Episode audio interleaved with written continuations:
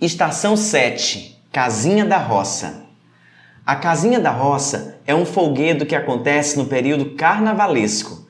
Um grupo de moradores do centro começou a fazer uma representação do dia a dia das casas do interior, colocando a réplica de uma casa de palha em cima de um caminhão e saindo em desfile ao som do tambor de crioula e distribuindo alimentos para os foliões pelas ruas do centro no período de carnaval. Na casinha da roça são representadas várias frutas da região. No número 49, o coco babaçu. Sua polpa é extraída ainda de maneira artesanal pelas quebradeiras de coco e ele é muito utilizado na nossa região, desde a polpa para fazer cosméticos, sabonetes, óleos, azeites, até a casca para fazer carvão e artesanato. No número 50, o pilão, muito usado para moer ou descascar grãos.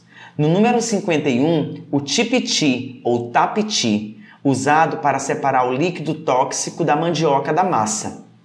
A massa é colocada dentro e espremida.